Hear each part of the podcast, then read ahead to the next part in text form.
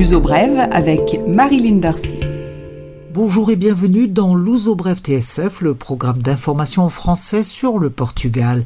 Tout d'abord le point sur les mesures Covid. L'état d'urgence reconduit avant les fêtes de fin d'année a pris fin le 7 janvier. Il est prolongé d'une semaine jusqu'au 15 janvier. Le gouvernement a décidé de durcir les mesures. Tout le Portugal continental est concerné par l'interdiction de circuler entre les municipalités jusqu'au 15 janvier. De plus, le couvre-feu est imposé à 13h le samedi et dimanche dans les municipalités au risque de contagion élevé, très élevé et extrêmement élevé. Seules 25 municipalités échappent à la mesure. Le critère retenu est de 249 nouveaux cas pour 100 000 habitants. Le Premier ministre Antonio Costa a déclaré que la situation exige des mesures de lutte plus sévères. Il envisage même de recourir au confinement comme en mars dernier, sans toutefois fermer les écoles. Ce sont les analyses des données au 12 janvier qui permettront de déterminer si le confinement sera mis en place.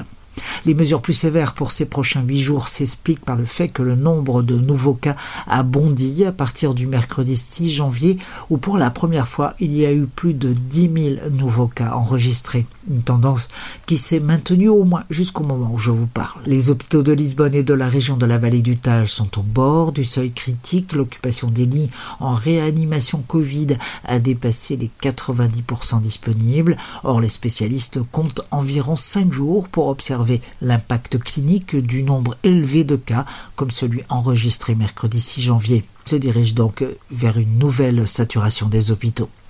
32 000 doses de vaccins ont déjà été administrées au Portugal jusqu'au 6 janvier. 80 000 doses ont été livrées lundi 4 janvier comme prévu, ce qui porte à 140 000 le nombre de doses déjà sur le territoire portugais. Trois autres livraisons vont avoir lieu d'ici fin janvier. La seconde dose est administrée 21 jours après la première. Les vaccins disponibles sont ceux des laboratoires Pfizer et BioNTech. Le vaccin du laboratoire Moderna devrait être ajouté après le feu vert donné par l'Union européenne pour l'instant. Et dans cette première phase, ce sont les personnels soignants et les personnes âgées souffrant de maladies chroniques qui sont concernés par la campagne anti-Covid de vaccination. Le gouvernement a approuvé la poursuite du programme de redressement économique dans le cadre de la crise Covid. Ce programme est prolongé jusqu'au 30 juin. Il est doté d'une enveloppe globale de 515 millions d'euros. Les travailleurs en chômage partiel vont recevoir l'intégralité de leur salaire. Jusqu'à présent, c'était 88% de la rémunération. Les gérants d'entreprise sont également concernés. À noter les forfaits envers les micro-entreprises dans le cas d'une baisse de facturation égale ou supérieure à 25%. Les très petites entreprises recevront deux fois le salaire minimum par travailleur payable en deux prestations. Le salaire minimum portugais augmente de 30 euros en ce mois de janvier. Il passe donc à 665 euros brut mensuels, versés 14 fois par an au Portugal. Quelques 800 000 travailleurs sont concernés par cette augmentation de 4,7% du SMIC. En raison de l'inflation pratiquement voisine de zéro, la plupart des prix des biens et services restent stables. À noter que les dépenses pour gel hydroalcoolique et masques de protection sont déductibles de l'IRS. Voyager en avion coûtera plus cher, 2 euros de plus par personne. Les loyers, quant à eux, ne vont pas bouger. Mauvais résultat pour le tourisme à nouveau en novembre dernier. La diminution du nombre d'hôtes est de 76,3% et le nombre de nuitées a chuté de 76,7%.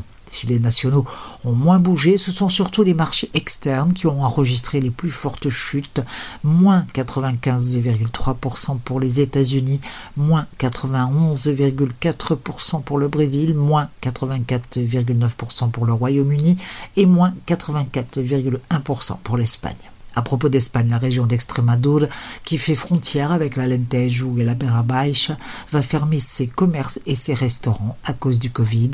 Attention si vous devez vous rendre à Badajoz, Cáceres, Olivens et alentours. Robobec, société suisse spécialisée dans la construction de robots industriels pour la fabrication de moules plastiques, implante sa deuxième usine au Portugal. Cette fois, c'est à Barcelos. Robobec va créer 60 emplois. L'uso brève, culture.